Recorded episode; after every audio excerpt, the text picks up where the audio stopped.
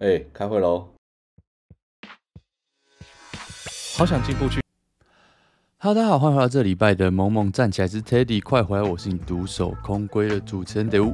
哇，这一集要先来感谢一下各位听众，就是不知道上礼拜那个喉咙状况很差嘛，就是被我的小侄子们传染感冒，然后就感谢听众，好不好？还有人那个传讯息来提供一些。这个治喉咙的妙方，呃，十分十分 非常就是感动的痛哭流涕啦。然后现在终于好不好？第一个回到 LA 了，然后第二个就是终于呃这个声音状况好了很多，所以感谢大家好不好？这集加倍加码把东西还给大家。那上礼拜从刚从加拿大回到嗯 LA 嘛，然后其实。真的很多东西想要跟大家分享啊，就是第一个是讲到加拿大，最近加拿大上了这个新闻嘛，就是加拿大跟 Facebook 在吵架，为什么呢？因为就是我们像我们住在那个啊温哥华那边，大概三个礼拜，然后我们要走之前呢，就是有很可怕的森林大火，那结果发生什么事呢？就是 Facebook 把这些森林大火新闻屏蔽掉。就是在他平台上面 ban 掉，为什么呢？不是不是说 Facebook 很坏，他故意去 ban 这些新闻，知道吗？是因为之前加拿大通过了一个法律嘛，就是说，哦，如果 Facebook 啊，像这些社交平台，如果你要就大家在宣传这个各个呃网络媒体的消息的时候，比如说他分享这个呃纽约时报的消息的时候，这些社交平台要帮忙分润。就是分一些红利，分一些钱给这些新闻机构，因为新闻机构是这个内容的产出者嘛，所以通常很多时候大家在上面会 share 很多很多不同的新闻啊。那加大立法就是说，哦，你要把这些，如果你的这个新闻在社群平台上被转来转去的话，那社群平台有这个责任或者有这个义务要分享一些他们赚到钱给这些新闻平台。那对 Facebook 这边来说，他当然是很不爽这件事情嘛，所以呢，他就直接把它等于说，他开始大幅的调降了他们的至少在加拿大，就是这些新闻平台能够被看到的次数。那好，这个是大概两个月前的事情，大概六月左右的事情。然后现在就是森林大火。就大家要疯要疯狂的在 Facebook 上面转贴这些森林大火的新闻，跟大家说：“哎，快逃啊！”的时候，结果就发现这东西转不出去，发不出去，所以这个加拿大总理就直接开炮对 Facebook 说：“这个你们这样做，这是对这个民主非常非常的危险呐！”就你知道吗？就。对我们这个整个民主生态很危险，对这我们甚至你知道吗？对国家，我们这反正对人民是非常非常不好的一件事啊！直接开炮。那 Facebook 当然也不是这个省油的灯啊，他们就说这个，哎，我们平台的确是有提供很多很多其他的功能，就是可以让大家在上面报平安的这个功能，对不对？所以你可以你可以自己在那边说，哦，现在比如说你可以打一行字说，哦，现在这个温哥华北边在烧火。对不对？森林大火，请大家快跑！可是你只是没有办法把这新闻，把那个真正的新闻网站的新闻抛出来而已，所以就变成你知道吗？现在两边隔空交火，吵吵闹闹，然后森林大火继续烧。对，不知道，就我我真的觉得，我觉得这些科技巨头，你知道，就当你很小的时候，你真的会觉得这些科技巨头。在那边赚的这个盆满钵满，本来就是要多负担一些这些社会责任嘛，对不对？所以站在我立场，我真的觉得，就是对吧？Facebook 虽然说可能，比如分润分多少可以调嘛，可是大家也知道，就是新闻网站一些有良心的新闻网站，真的是他们经营的非常非常辛苦了，所以对吧？可是当然，另外一边。也是会有那种很很垃圾的新闻网站啊，对不对？就是农场新闻，一天到晚在抄网络上的，比如抄 PPT、抄网友讲的话的，或抄行车记录器的，也在赚爽爽。所以我觉得真的这东西应该还有着继续争论下去了。那我觉得大家也可以稍微继续关注一下这个东西要怎么发展，因为在网络上面，应该说网络世界很多很多的法规都是这样，比如说某个遥远的国家或者是某个遥远的城市开了这个第一枪，那 其他比如说就会开始慢慢有这个你知道涟漪效应或者是波纹效应，就会开始影响到甚至其他一些。主要的大国家，所以这件事情都非常非常非常有可能会发生。我觉得可以大家可以持续持续关注一下。那等一下我们还会讲到另外一个类似的新闻，不过对啊，就是 这是最近加拿大上新闻的嗯其中一个原因啦。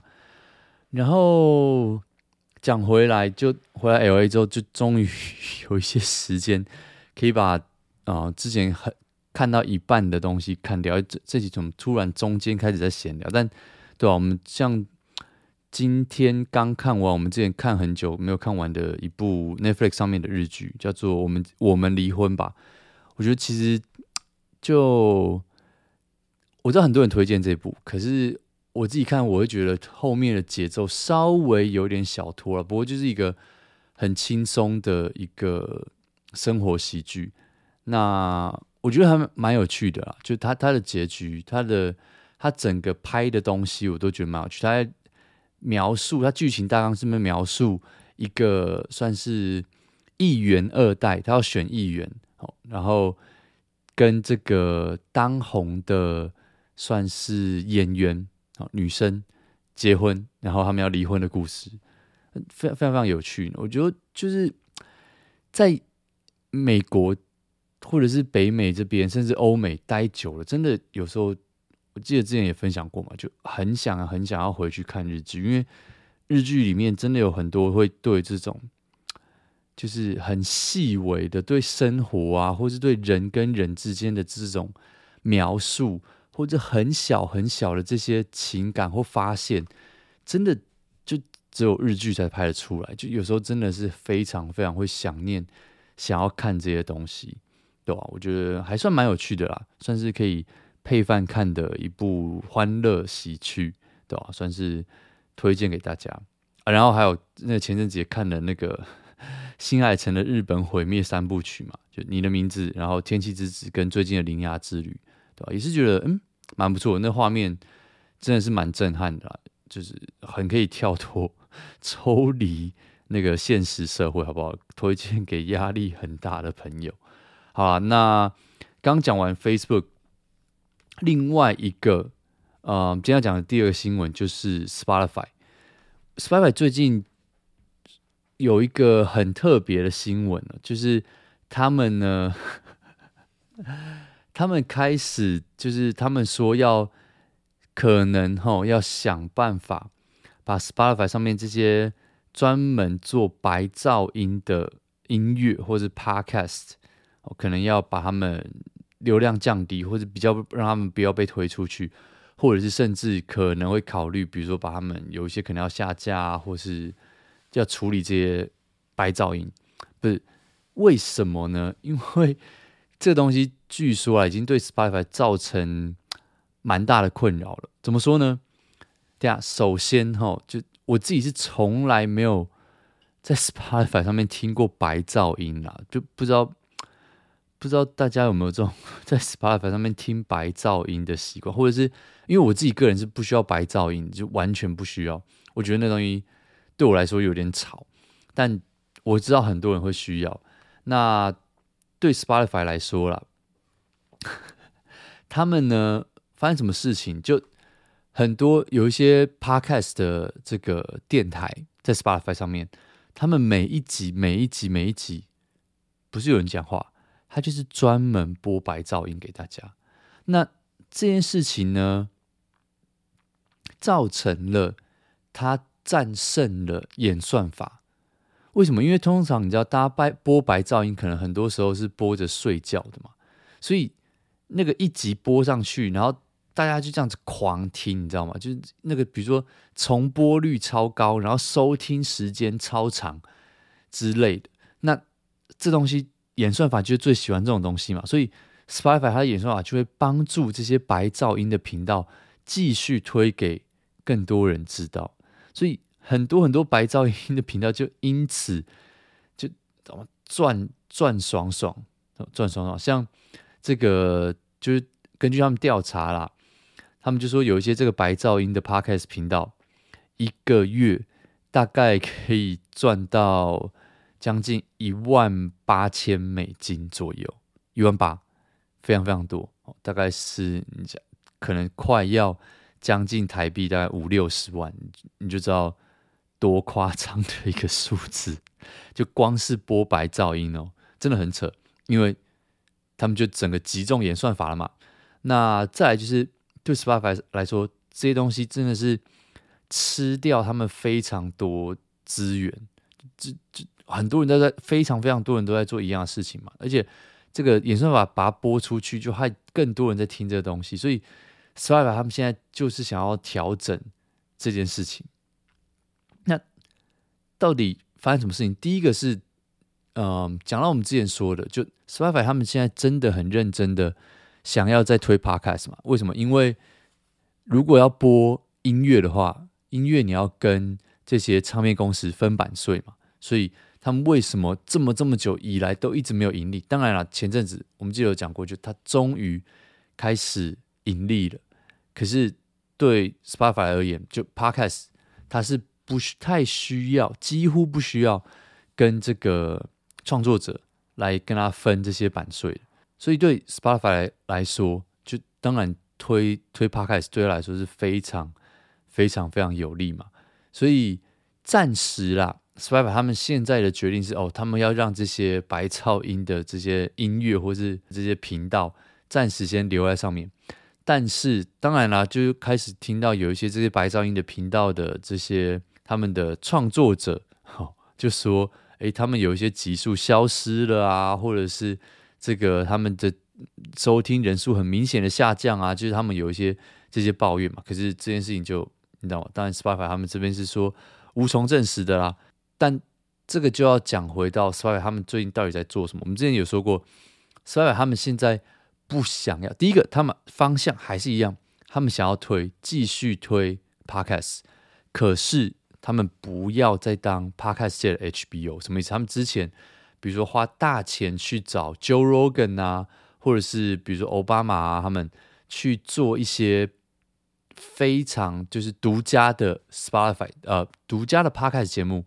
在 Spotify 上面，可是他们现在慢慢慢慢要调整他们的方向，他们要成为就是 Podcast 跟音乐界的这个 YouTube，就是他们不用再做，就是他们没有需要再去砸大钱抓一堆独家，然后放在自己的平台，因为他们后来发现这件事情，呃，有点行不通。可是他们现在比较想要哦。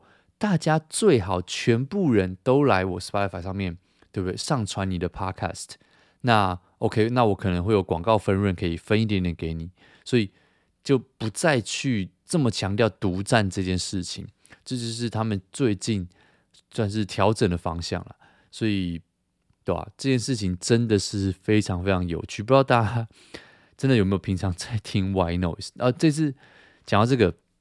这次去加拿大呢，就就我有两个小侄子，没错，就是把感冒传染给我的那两个小子。他们其实现在睡觉也会听 Why Not，就是他妈妈就会放这个火车经过的声音，你知道吗？就 King Kong King Kong King Kong King Kong，所以每次就晚上睡觉的时候，就会听到就隔壁的隔壁的房间里面就传出来那个 King Kong King Kong King Kong 的声音，真的很推荐，好不好？就是。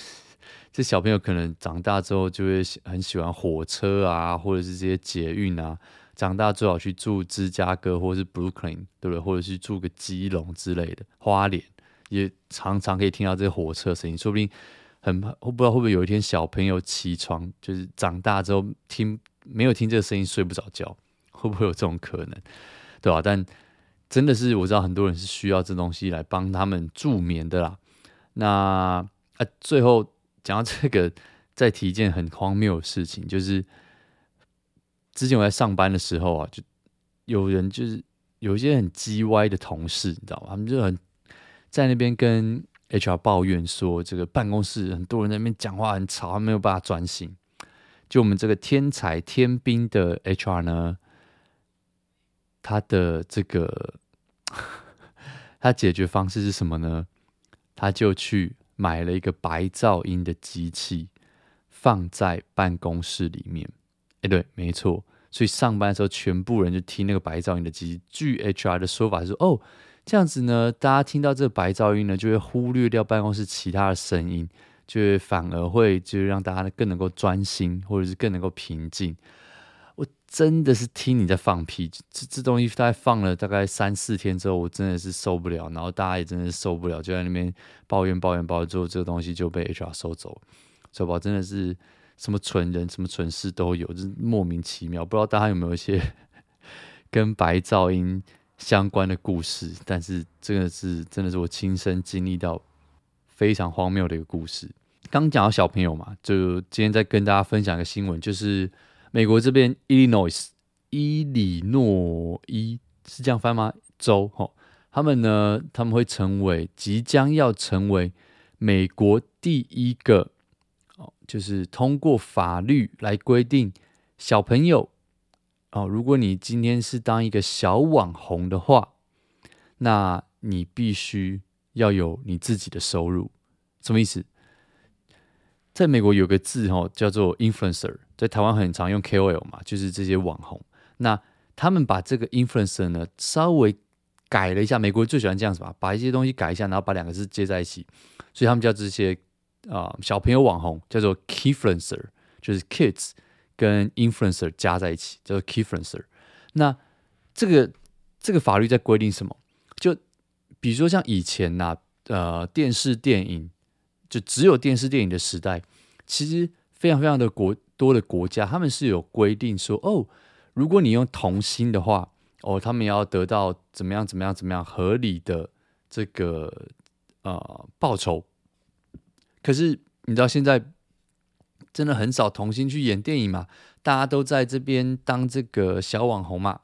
那没有任何一条法律可以去保障这些小朋友，他们得到他们应有的报酬。什么意思？就很多家长在这边利用小朋友赚钱，可是他们赚这些小朋友赚到钱，就完全就是你知道，有些可能真的是恶魔家长，就全部都进了。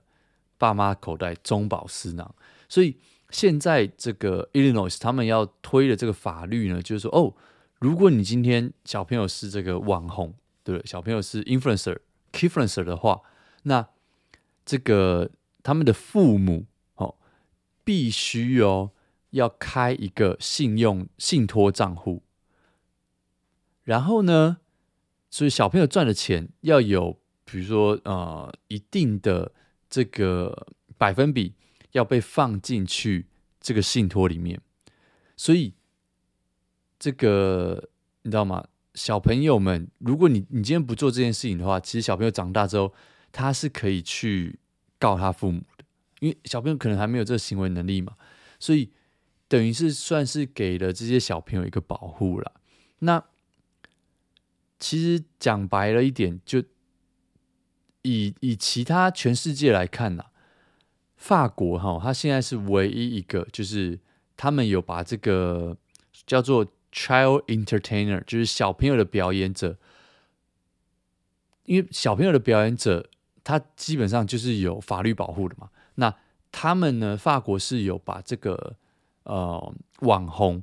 包括在小朋友的这个表演者 child entertainer 里面的，所以等于是他有被法律保护到。那其他地方是目前是完全没有嘛？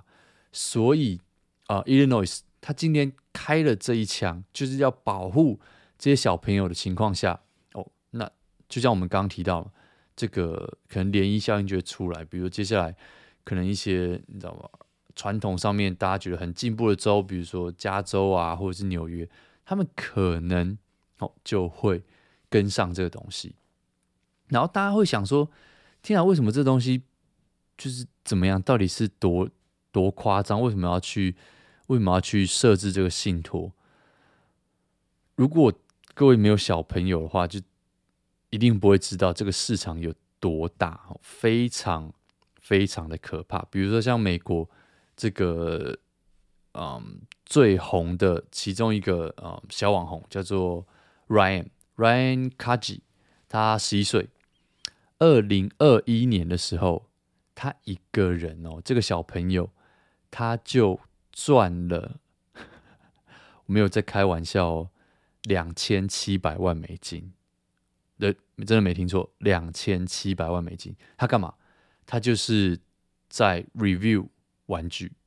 哦，然后比如说他的 YouTube 啊、Instagram 啊、TikTok 啊上面就非常非常多人就是去找他嘛。为什么？因为各大玩具厂商都会去给他玩具哦，然后要他玩，然后要他评论啊，怎么样怎么样。所以这个是一个非常夸张大的市场，你知道吗？甚至还有。小朋友就是专门在 review 游乐场的，这也超多 view 数，你知道吗？就是这个东西真的是吃非常非常大，而且这个东西已经等于是沙城是一个红海了，真的是你在网上会看到各式各样的人在做这件事情，然后还有大人，比如说他们会穿着一些很可笑的一些小丑装，然后再去做一些 review，一些小朋友啊、在使用的东西，甚至小朋友可以去的地方。我跟你讲，每一个 view 数也真是。